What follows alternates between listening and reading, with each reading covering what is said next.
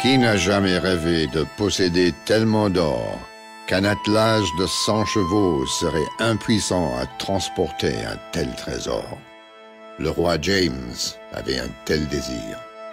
La nuit, il s'imaginait caresser la pierre philosophale et transformer toutes les ferronneries de son château de Stirling en métal précieux.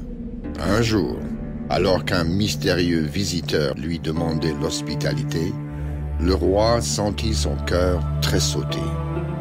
L'homme prétendait être un alchimiste, un vrai. Il promit au roi, aveuglé par sa cupidité, d'en faire un homme riche, plus riche que tous les souverains rassemblés. Conquis, le roi lui offrit tout ce qu'il souhaitait.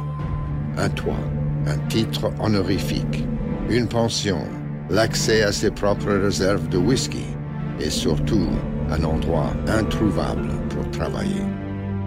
Fort de son nouveau statut, l'homme s'enfonça dans les entrailles du palais.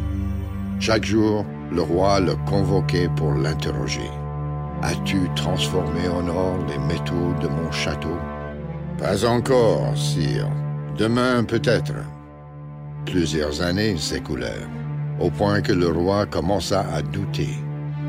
Était-ce un puissant sorcier ou un imposteur éhonté? La soif de l'or le rongeait. Sentant le vent tourner, l'homme décida de s'échapper. Les longues nuits passées à tenter de muter les vils métaux en or n'avaient réussi qu'à altérer son esprit. Pour tout dire, il était devenu fou allié. Dans son esprit enfiévré, il s'imagina une fuite grandiose. Il pourrait s'envoler. Ainsi, le malin entreprit de se confectionner deux ailes avec des plumes qu'il avait ramassées. Un soir, harnaché comme un rapace, il s'élança du haut de la muraille de Stirling avant de lamentablement chuter. Au pied de la forteresse, on ne retrouva qu'une poignée de plumes, une pièce d'or et au fond d'une crevasse inaccessible, une lueur dorée.